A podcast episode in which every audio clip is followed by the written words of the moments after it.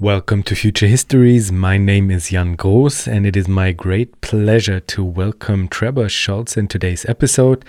Trevor is the author of Uberworked and Underpaid How Workers Are Disrupting the Digital Economy and editor of multiple books such as Ours to Hack and to Own Platform Cooperativism, A New Vision for the Future of Work and a Fairer Internet. He is professor at the New School in New York and founding director of the Platform Cooperativism Consortium and the Institute for the Cooperative Digital Economy, both of them at the New School as well. In general, Trebor is highly involved in the platform cooperativism movement, which will be at the center of our conversation today. Before we start, I would like to thank Bernhard, Wilfried, and Fabian for their kind donations, and I would like to welcome Anna as a Patreon of Future Histories. Thank you so much for your support. If you as well would like to support Future Histories, then please do so. This could be, as you just heard, through a donation or monthly support on Patreon, but it also could be in the form of simply telling a friend about the show or sharing the content through your favorite channels of uh, sharing content. So, thank you very much. It's highly appreciated. And now, please enjoy today's episode with Trebor Scholz on platform cooperativism.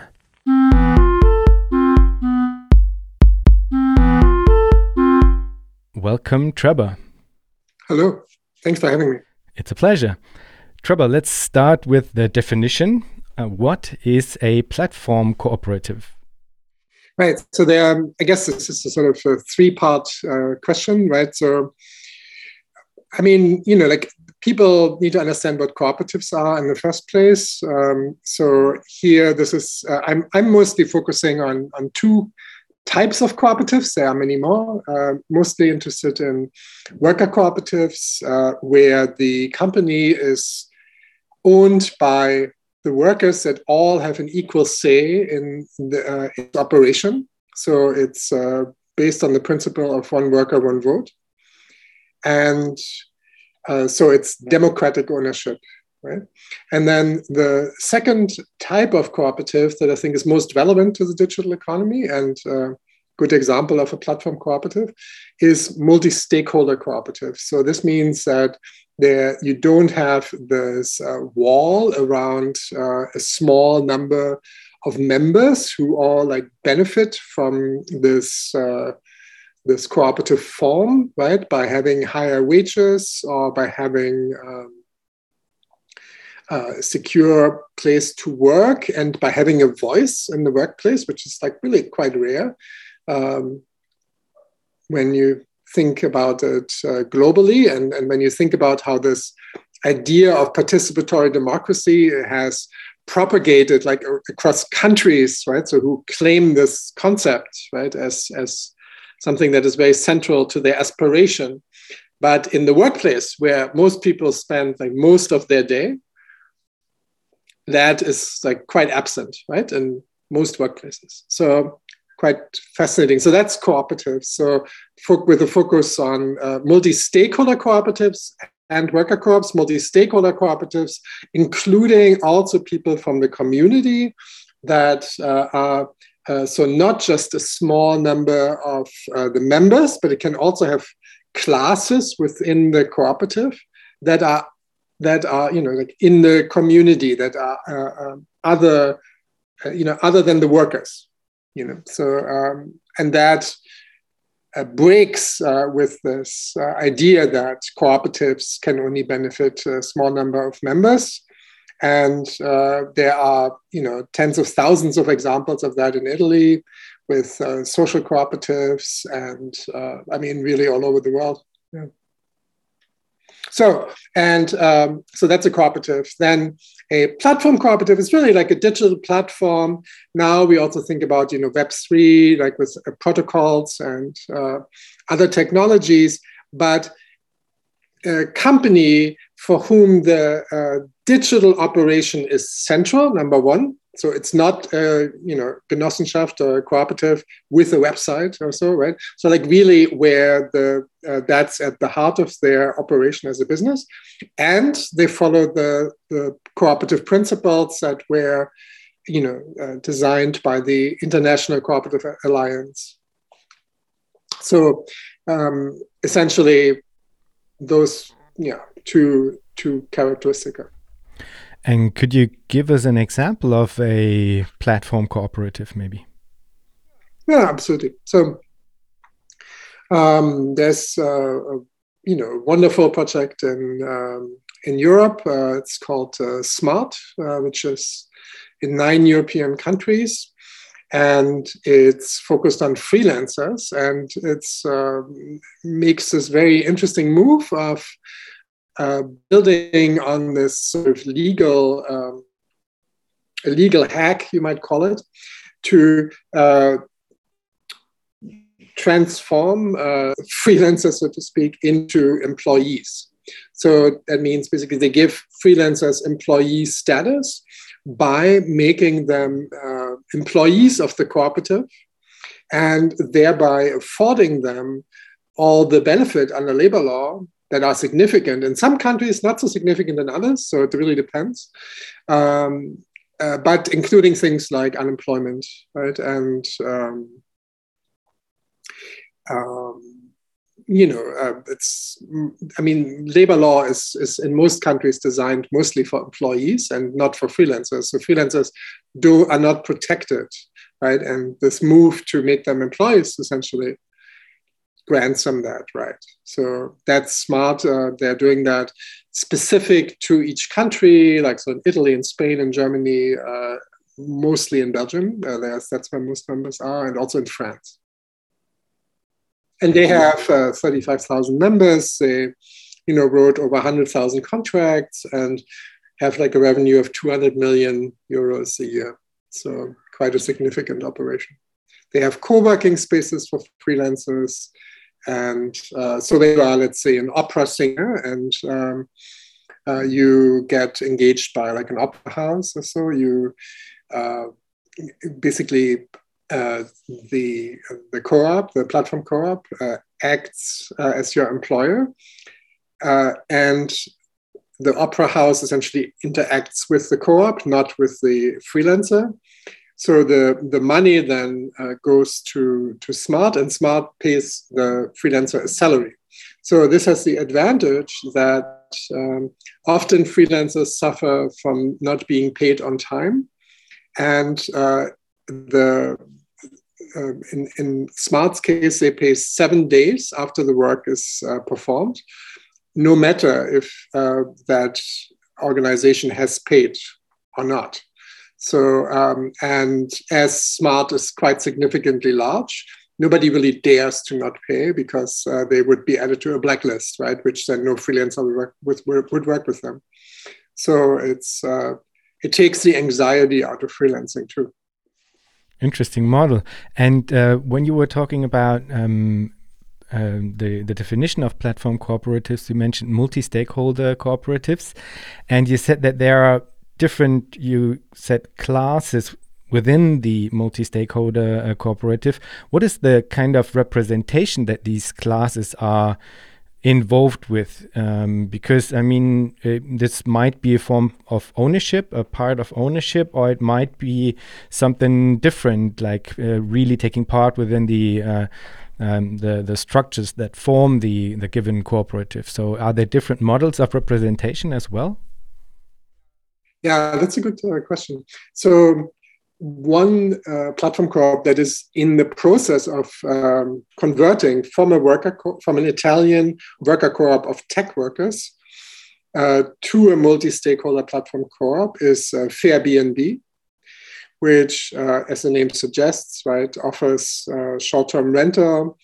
Uh, and 50% of the revenues go to local communities. Uh, so for projects that the community can decide on, such as whatever you know, building a playground or um, you know whatever the community wants, so that so that the uh, the money, the revenue that is generated is not simply going to Silicon Valley, right, as it does with the competitor, um, but uh, stays in that community. So the way they are doing this is quite obvious, right? So this is where the hosts, of course, would be a class, right? And um, and then potentially the guests as well. And then what you point to is a complicated question, which is really not so easy to answer because it really differs from from co-op to co-op. So like how, you know, do you, there are, for example, also non-voting classes, right?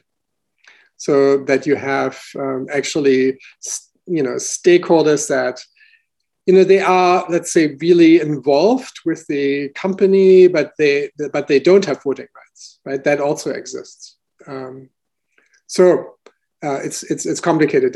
I, I, can't really generalize on that, but it's it gives you the way to you know. But everybody is still part of it, right? So in like a wonderful example of this is also in the um, uh, Italian uh, mountain ranges, uh, like in so many countries uh, in the uh, rural areas, right? So there are many small towns that have a significant retention problem, right? So people are leaving, and what uh, so it makes it very hard for the people that stay that that are left behind to still operate, let's say, the restaurant, the cinema, the hotel, etc. And uh, so they form cooperatives, right? They form one cooperative, like a community cooperative, that does everything so the same person might work uh, uh, as part of this cooperative uh, in a restaurant in the afternoon or in the evening, um, you know, might uh, be a shepherd in the morning uh, and uh, maybe work in the post office at lunch or so, you know. So essentially, and this is important, right? cooperatives always emerged in moments of crisis, right? So they they emerge when like the government or um, or markets uh, fail, uh, or even in the global south, uh, like uh, support networks of families fail, then you have you know people turn to each other and uh, and and found cooperatives. In the United States in the 1930s, um, a significant part of uh, rural America was not electrified because the big utility companies uh, didn't find it lucrative enough to electrify this last village in Montana, right? Just, just didn't pay, right? And so, um, you know, with the help of President Roosevelt at the time, uh, who wrote legislation making that easier, uh, people in those rural areas got together and founded rural electric cooperatives. And this is how over 40% of uh, the electric grid in the United States today is cooperative. Right? So essentially, like there was a there was a problem, and the market right did wasn't interested uh, to solve this problem, and so people had to take it on themselves. And this is very important to understand because that is a very different framing than uh, creating a tech startup to dominate the world and you know, extract from communities worldwide uh, and outcompete the competition and um, be like that, let's say, like one startup that dominates the sector. It's a totally different way of thinking, right? So it's that's not why they ever emerged.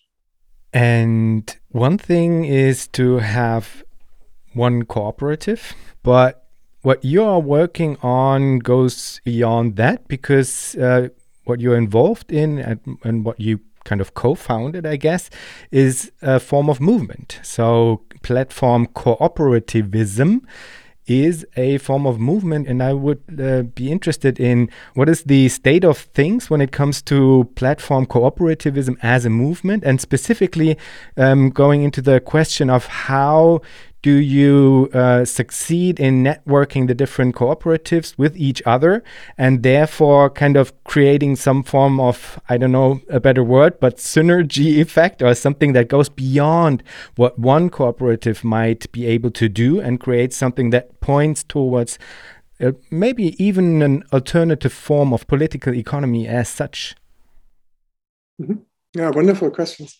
Um, yeah, so it's I think the big vision uh, for this work is uh, really uh, pluralist cooperative commonwealth. And uh, so I think what you point out is essential uh, because it's uh, so we are working with over 500 uh, businesses, and there are many more that we are aware of in 62 countries. And um, so there are tens of thousands of people involved. It's uh, truly global. There are definitely challenges. Um, and which have to do with startup funding, right? So, like, because the venture capitalist model um, banks on, you know, investing, let's say, in, like for a venture capitalist to invest in 10 projects uh, and seven of them failing, two of them succeeding moderately, and one having this like windfall of money. So profit, uh, which which will just never be the case with cooperatives because that's just not uh, that's just against the principles and so uh, just with like these other projects that i uh, described earlier it's a community right that sees that that having this business creating this business solves a problem that nobody else is willing to solve for them right so um, like these social cooperatives uh, in Italy that I mentioned earlier when I talked about multi stakeholder cooperatives. I think there are 11,000 of them. Um, uh, much of that emerged in two, after 2008 when Italy significantly reduced uh, uh, its budget for social care. So uh, there are lots of cooperatives that emerged to help people with disabilities to have jobs, uh, elder care, etc. So yeah so but to to come uh, so so basically people see that there's a need and they put their money together. So it's crowd equity right? So now there are also experiments uh, like in new york city where uh, a lyft uh, competitor a taxi platform co-op called drivers cooperative has over 4000 drivers.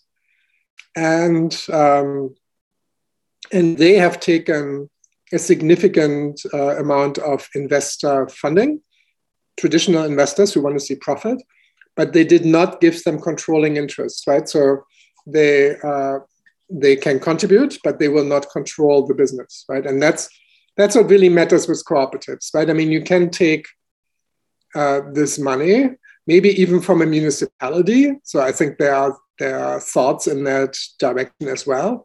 Like, why couldn't um, I don't know, the city of Hamburg or um, others be a class in one of those cooperatives. Now, this is quite controversial for like, you know, uh, people with a sort of co-op dogma, they would not agree to that. But I think it's interesting, as long as there's no, as long as there's no controlling interest, I think it would be wonderful if municipalities get involved, right? So we are working with municipalities because you ask of the state of things um, we're particularly interested in municipalities where this is really supported, right? So obviously the regulatory framework is really important for, for this to thrive. And uh, it just happens that this is particularly the case in Emilia Romagna in Italy. Uh, so the area around Bologna, which uh, you know some people frame as co-op valley, right? So the sort of antidote to Silicon Valley and uh, with platform co-ops like uh, Consegne Etiche, but also uh, Fairbnb and, and others. Uh, but then also Kerala uh, in the south of India, which is a very progressive state, which has added platform co-ops to their government directive, which means that we will help them, my organization will help them, my institute will help them to, to implement some 4,000 platform co-ops in the next uh, five years. At least that's their goal. Um, and then there's California, and uh, also uh, now there's work in Buenos Aires, so, so like uh, on Argentina more broadly. And then there's a lot going on in Brazil as well, like so Rio de Janeiro, Sao Paulo, uh, state the states of Rio de Janeiro and Sao Paulo. So um, these are sort of the highlights, right? But it's you know also the Netherlands and um, and uh, Finland are of course also very open to this work. states, uh, countries like Kenya have, uh, uh, I think, 48% of the GDP in Kenya is cooperative. So it's significantly a cooperative culture. Uh, there is uh, an organization, like a sister organization of the Platform Coop Consortium, now also in, uh, in, in, Berlin, in Germany, and the Platform Corps Germany. Uh, it's called. And um, there's now also, uh, you know, there's a Platform Coop, uh, Platform Coop Consortium in Hong Kong. There's uh, just uh, one starting now in Indonesia, in Java. Um, and uh, so it's sort of in many, many different places. And I think um, right now, I think people are really interested. And I taught a course on this just a few weeks ago uh, on this overlap with uh, Web3 technologies. Um, so, how can DAOs, right, distributed autonomous organizations, inform platform co-ops uh, in terms of their governance, perhaps? Uh, and I think many people in that space, many technologists in that space, mistake what they are doing for cooperatives. Uh, often not so clear on what a cooperative actually is. Um, so, but that sort of helps a little bit because people get more interested and uh, open, and also thinking about how one could uh, organize data uh, cooperatively. So, how could you have cooperative data trusts? So, this is essentially like a group of people uh, creating a small pool of data and then giving uh, like fiduciary rights uh, over those data to a well to the cooperative or some other entity. So these are all like experiments right? Like this is um, just starting. But that's sort of the state of things. We we had some small, small successes let's say with uh, policymakers. Uh, so um, Andrea Nahles uh, made when she was the uh, leader of the Social Democrats, uh, you know, added platform co-ops to uh, the, you know, part of the vision of the SPD. Uh, but you know, her candidacy wasn't or her her leadership wasn't exactly thriving, was it? But it's uh, but nevertheless, she, you know, she did that and. Um, so we tried to pick up on that. The Labour Party uh, under Corbyn and also under the current leadership still has it as their vision for the internet. Uh, as Platform Corps is one of their 10 uh, guiding posts um, for that. So, so yeah, so stuff going on on the policy level. Uh, we have an institute at the New School, the Institute for the Cooperative Digital Economy, which has like a fellowship program. So we are just about to announce our new cohort, which will essentially research exactly what I just talked about. So like all of these little points I had, this is what they all tell.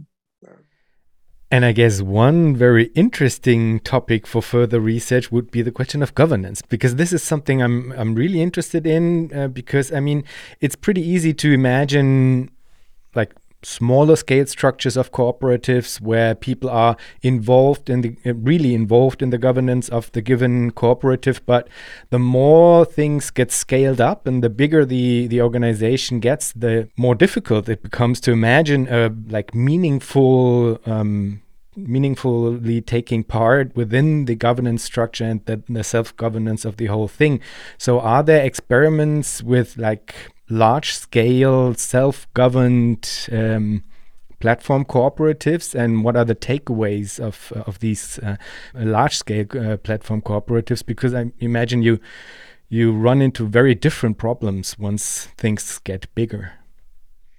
Well that that um, is not just a question of governance but it's also a question of scaling right? And so how do we think of scaling? And it's really it's really um, important to uh, detach yourself from the, the, I guess, Silicon Valley thinking because it's co-ops scale very differently. So they scale worldwide um, uh, through federations and alliances and collaborations. So in a way that is uh, drastically different to anything uh, coming out of Silicon Valley. So the, um, the traditional platform co-op um, as you may say, has uh, is an umbrella, right? An umbrella of many small cooperatives. So let's take, for example, and I gave that example in my TED talk. When you, if you want to uh, hear this a bit more in, in detail uh, about this cleaning cooperative in, in New York, and it's essentially three very small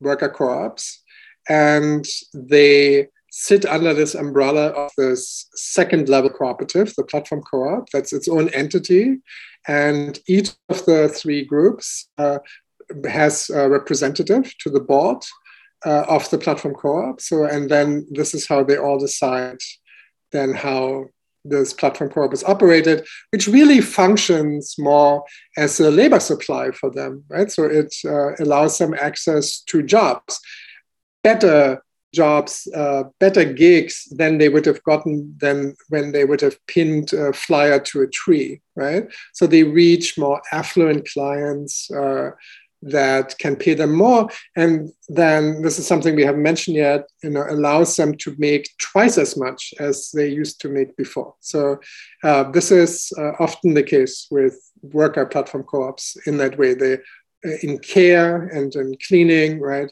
They make twice as much. Okay, so how do they scale? Like, well, like this sort of feder- federation is, is, is one model uh, of scaling. And it allows them to still retain this interpersonal trust and um, and friendships uh, that are so important to cooperatives. No?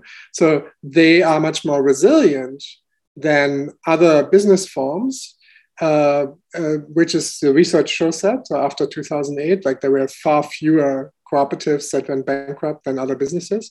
And you know, it's not that they have any magic sauce or anything. It's just that they, you know, they they suck it up, right? So they stick together and they want this business to succeed because, and you could say this a bit more uh, pompously, uh, because they have a purpose, right? Uh, I mean, it's not it's not about business. It's not about profit, right? It's about purpose, and um, and so. Uh, and this is also what you see with other uh, groups in, in, in India, for example. We work with the SEWA Federation, and uh, that SEWA is um, a federation of cooperatives and a union. So the union is um, has over a million members, and the Co-op Federation has over 300,000 members. And well, that's another topic altogether, like how those two uh, bodies interact, right? Like, why would you need a union and a co um, turns out to be a very good idea. But um, uh, the, the, the point here is that this is also over uh, 100 and five cooperatives in this federation of SEWA, SEWA right? So, and together they, for example, with COVID, right, like uh, coordinated their help efforts to, you know, provide uh, workers with money and food and, uh, you know, uh, medical supplies like masks, etc., sanitizer, hand sanitizer. So, um, that really makes sense. And, another huge uh, uh, cooperative federation in India is Amul, which is, um, uh, I think, the largest milk producer in the world. And it's uh, 1.7 million milk producers, small milk producers, all networked in this federation. And so, so I mean, I can talk a lot about that. There's lots of examples in Italy as well that illustrate this well, uh, where essentially like most Italian businesses are very small, but then they federate to be able to compete with larger companies. Right? Uh, but with a Web3, right, you have like another thing coming, and I'm not sure I would call those cooperatives, but they they are. I think it's an interesting thing to explore, and they could work in that direction, where through blockchain you can split ownership across I don't know, hundreds of thousands of people, right? So uh, I don't know if you followed this at all. In the United States, uh, there was an attempt to uh, buy the Constitution. So I think there are, I don't know how many copies, um, probably a dozen or so, um, uh, which were printed, uh, you know, initially.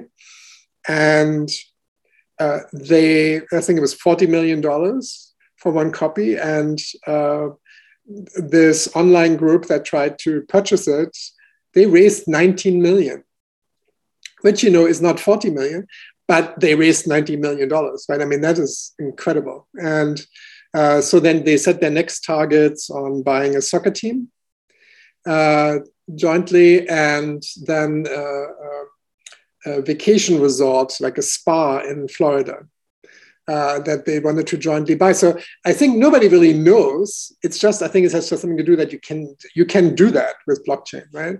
Um, what that would look like, and I think it's completely unresolved. Uh, how how people would then vote? Let's say let's say they managed to buy this resort. Now what, right? I mean, so how do they run it? Um, that would be a huge experiment. But I think to to split uh, I think the huge, the really interesting question is like it's the research is really clear that like worker co-ops and to an extent multi-stakeholder co-ops are better businesses for people.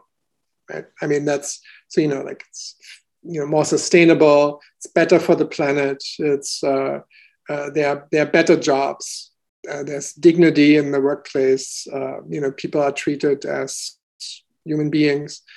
Um, but it's it's it's not um, you know obviously as large as corporations and so well this this would be an interesting uh, way to scale as well right through uh, this type of like ownership fract- fractals if you want you know uh, but like i said there isn't really an example yet of where that is actually uh, happening but it's very promising interesting yeah. Yeah, well, I'm, I I understand the interest, the initial interest. I'm highly skeptical, I have to say, because I mean, it's uh, it it still very much stays within a very particular uh, paradigm of private ownership, and then uh, is able more or less to sp spread uh, this over a given asset, so to speak. But well, let's let's say um, it's always interesting to see experimentation, I guess. Um, so you mentioned that platform cooperatives are the better businesses um, because they are very much oriented towards a, a humane um, setting within one uh, works and gets paid and has social interactions and so forth and so on. So, what I think is really great about uh, platform cooperatives is that they offer a very concrete alternative in the here and now and um, that they also, by doing that, represent some form of, let's say, building block for how transformations to post capitalist futures might actually look like. So I really, really love that. But at the same time, it's important to ask and also to be aware of what exactly they they are able to do for what kind of things they might be a solution and for what they might not be a solution. So what are the what the what the boundaries of um, of this concept are? I heard an interview with you in in which you said that you are often asked whether platform cooperativism uh, is an alternative to Uber, Google, Facebook, etc. And in, at least in this interview, you you reply that this is the wrong question. and so I would like to to frame it a little differently. And the question would then be if you consider platform cooperatives as a solution for certain kinds of social problems. Um, for which problems might they be a solution, and for which problems maybe not? Right. I mean, if you want to uh, uh, run a platform or start a platform, and you have an interest in a social justice lens, or if that is your mission, if you're interested in social justice, right? Then I think there isn't a question that that's really the model to go with, right? Uh, but you know, obviously, like that is really not the objective of most businesses. so, um, but if that is your objective, then I think that would be the form to pick. Uh, I agree with you. I don't think it's the answer to everything at all. I mean, it's not a panacea. It's not a silver bullet to anything um, but it is um, very suitable to uh, like picking up on the historical narrative uh, of what they have responded to in the past. So when you think about like one of the fastest growing, uh, largest areas of the economy that is really failing, that is care, right? Elder care. So uh, you have, we have uh, in all countries all over the world, an ex, uh, like a explosive growth of uh, people over 80, age 80 and older. And uh, there's a significant, I mean, millions of workers missing to fill those spots, to care for them. And that is also true in Germany. Um, and uh, it's also, I think, hundreds of thousands of workers missing in that industry. And the reason is that it's uh, a low prestige and terribly paid job, right? And uh, so with platform cooperatives organizing this uh, cooperatively, and we see some examples of this actually uh, in, in California, in Los Angeles, uh, where uh, platform co-op started by a union, by the way, um, has um, started to work with two hospitals, and they have been doing this for a very long time. They had a pilot in 2016 or so, like with 10 nurses. And now they are working on scaling this up to 2,000. And then the hope is within two years to 10,000 nurses. Um, and to essentially offer um, care work uh, flexibly through an app um, while paying the nurses uh, better than they would have been paid otherwise. So, so I think it's a care care sector is one example where I think this is very much uh, predestined to work very well. Uh, and then also we see, I mean, you know, it, it, seems sort of counterintuitive, but I mean, this model in New York is working, right? Uh, with uh, this competitor to Lyft. Not so much to Uber, right? So this is also interesting. It's not so much uh, in terms of scale, also. I mean, it's tertiary, right? So it's like the third biggest player in New York. Um, and has a chance at, at that, you know?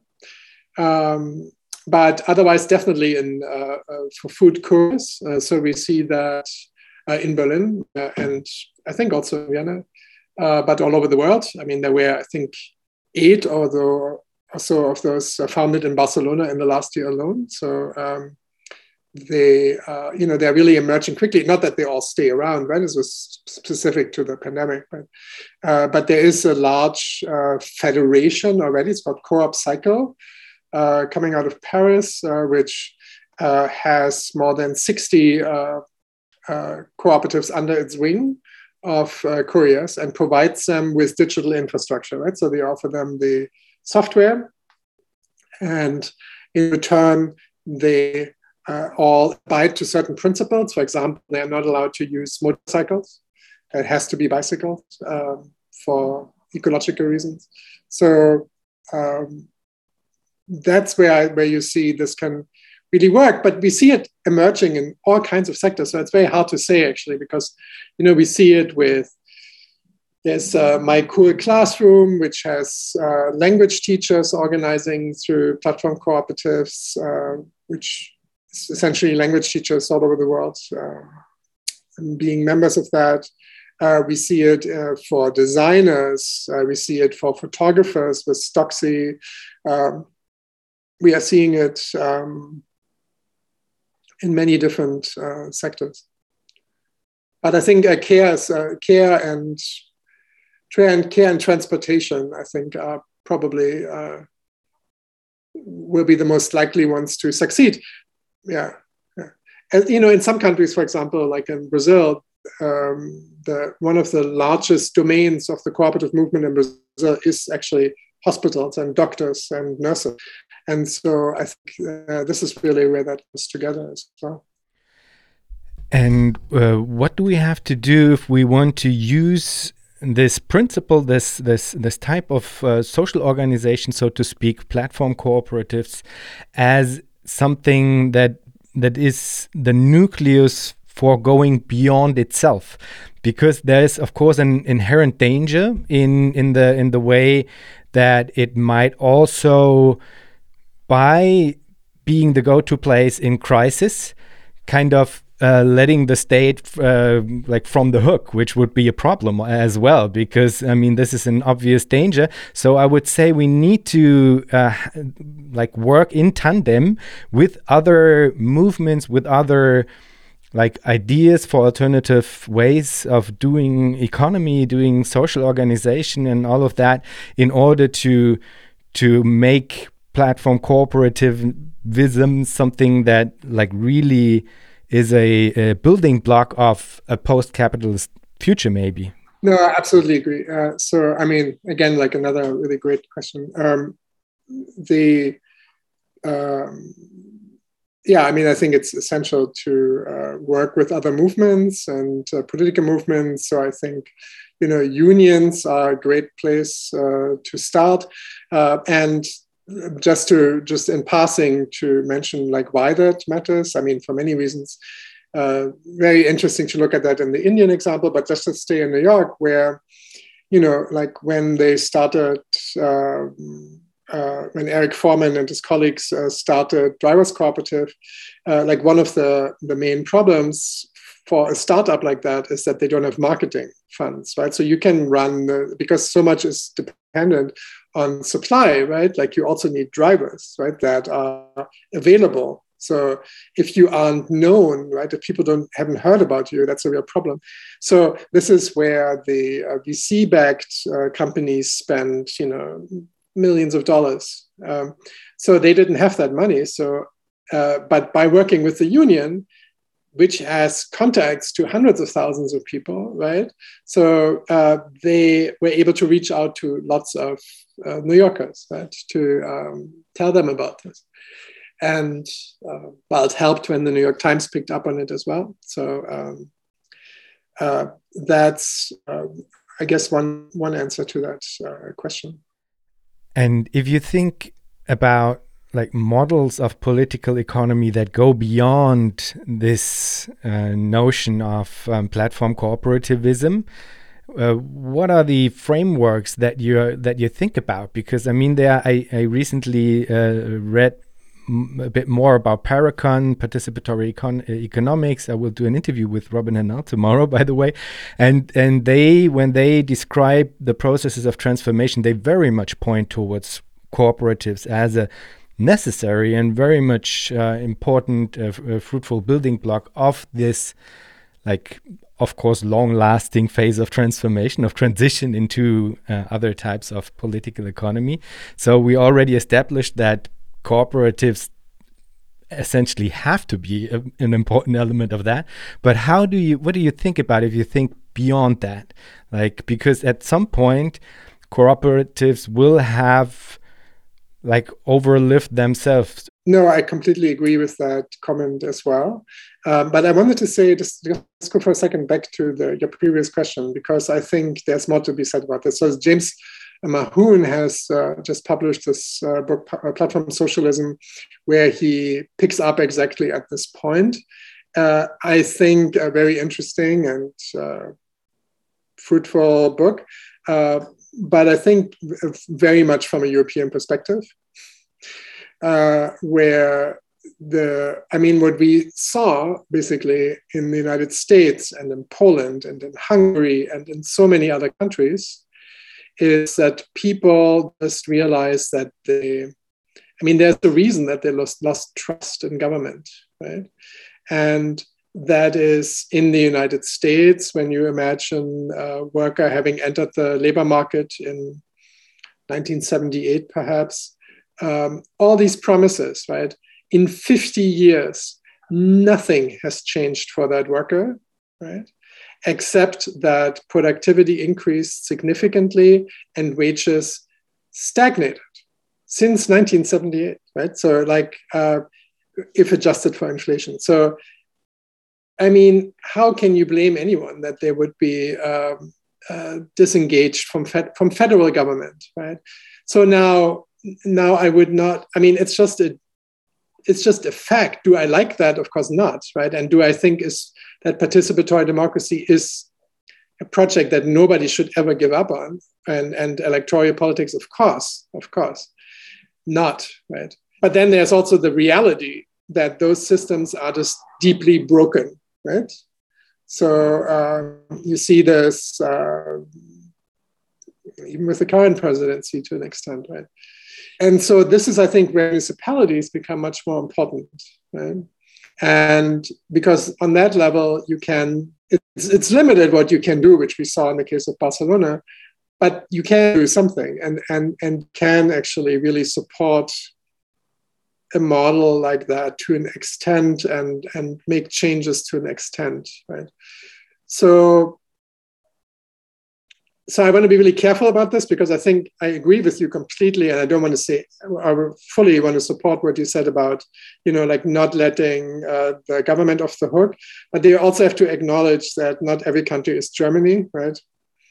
And uh, like when I look at the United States, I mean it's a deeply flawed system, right? To be polite, uh, and uh, very very dysfunctional, and and that's not theoretical. So you can say like well but you know we should we should hope for this to change you know. But then look at the real lives of people. This is real people living real lives every day. And they are getting all these promises you know from politicians. And they just don't come through. It's not felt in their lives. And i think this has to change right? And uh, and they there's i think a significant feeling of a lack of voice, right? That you don't have a voice in society, right? which also cooperatives are in response to, because when you think about in the United States, uh, incarcerated people are returning from prison, uh, so you know, returning citizens uh, uh entering the workplace, so they are excluded from federal elections, right? I don't know if you know this. So, like when you come out of prison in the US, you cannot vote anymore. And uh, so, well, those are the only workplaces where they, you know, actually have a real voice, like they are equal members and have a voice. And I th- think that is, um, I mean, I think ultimately it's about uh, social democracy. I think that's uh, a, a social democracy where people really have a felt relationship to what's happening in the government really changing their lives. And a government that also really represents the types of people that actually constitute the population right? So that kind of uh, stakeholder society right? Like where people really feel part of that uh, well, I had talked about uh, the vision before. You had asked before, and I, I, pointed to a vision of a sort of pluralistic uh, uh, uh commonwealth, right? So where cooperatives uh, are part of a global network of businesses that can also change the sort of north-south dynamic, right? This um, gap uh, because which of course is a criticism of cooperatives uh, today, which is like even the largest cooperatives like Mondragon are uh, dependent on supply chains that are just as deeply exploitative as um, as anyone else. Um, and if there would also be cooperatives in the global south that then produce for cooperatives in the global north, right? And you would establish this um, this uh, commonwealth, you could change that. You could even extend that vision to what some people have called like data colonialism, right? And to to push back against how which which I think affects people in the global south much more than people in the global north, uh, because the data collection is much more ruthless. Um, to actually put people in the global south in charge of their own data through data trusts or things we had mentioned earlier, and maybe push back on that in this way as well. Um, so I think that's uh, a vision. Uh, yeah, I mean, I'm. I think Parecon is a great approach uh, as well. There are many, right, of the sort of post-work society and uh, many others, uh, which I support. But you know, I think they are often so far away that, and this is very important, you know, I'm not at all taking away from that. But I think what's, there is a lot of that, you know, there's a lot of these long term visions. uh, what is, there's very, very few of are these sort of next steps, right? And I think uh, like a lot of uh, academics like really discourage this, right? They say like, well, this is just too pragmatic and you get stuck in this sort of presentism or whatever you want to call it. And I really disagree with that. And I think it's, it's uh, deeply disrespectful of the lives of people now, of the workers now that are uh, living in these super precarious situations. So I think to build something, as you said, a nucleus of uh, like a scaffolding, right? A scaffolding on which you can then erect uh, like a post-capitalist vision, or let's say like a social democracy, just on the way to that, um, uh, is um, is uh, deeply valuable and um, and something I really support. And there's one question I ask all of my guests at the end, and this is if you think about the future, what makes you joyful? Well, I mean, maybe uh, I can uh, uh, talk to you about an, uh, a, a, class I taught, which sounds um, maybe expected, but um, in 2020 in February, uh, Mondragon, the largest worker, worker corp in the world, right? So they came to visit me at the university. And uh, shortly thereafter, the pandemic started, and we immediately, uh, you know, we signed a paper to collaborate, and um, and we started a class, an online class on platform co-ops, like an emergency response, and we taught uh, 1,200 students from 57 countries, and uh, and managed because there was this sense of urgency to engage uh, over 50 organizing over 60 organizations actually in those countries. So they supported the course locally, helping people with their local knowledge about the laws and uh, language, etc., to start those those uh, projects. And we had uh, weekly meetings, uh, everybody in their lockdown, and in a time which was really rather dark and possibly depressing. Uh, and for me, this was just, I mean, it was an incredible experience um, because you saw all these people, you know, like from, I don't know, transgender entrepreneurs in Malaysia connecting with like African American entrepreneurs in Selma, Alabama, right? Um, I mean, like who, I mean, just to see these like in front of you, like all these people all over the world, right, having this wonderful spirit and uh, all dedicating themselves to changing their world. Uh, I mean, I guess if anything could give you hope, I mean, that was definitely a moment um, to, and it really uh, sowed the seeds for further work, right? Because now these organizations uh, learned about platform co-ops and they are now incubating them, right? Also after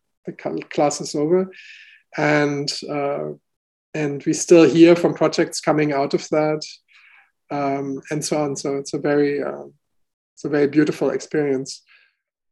Great, Trebor. Thank you so much for taking the time and being part of Future Histories. Thanks. Yeah, thank you for your great question.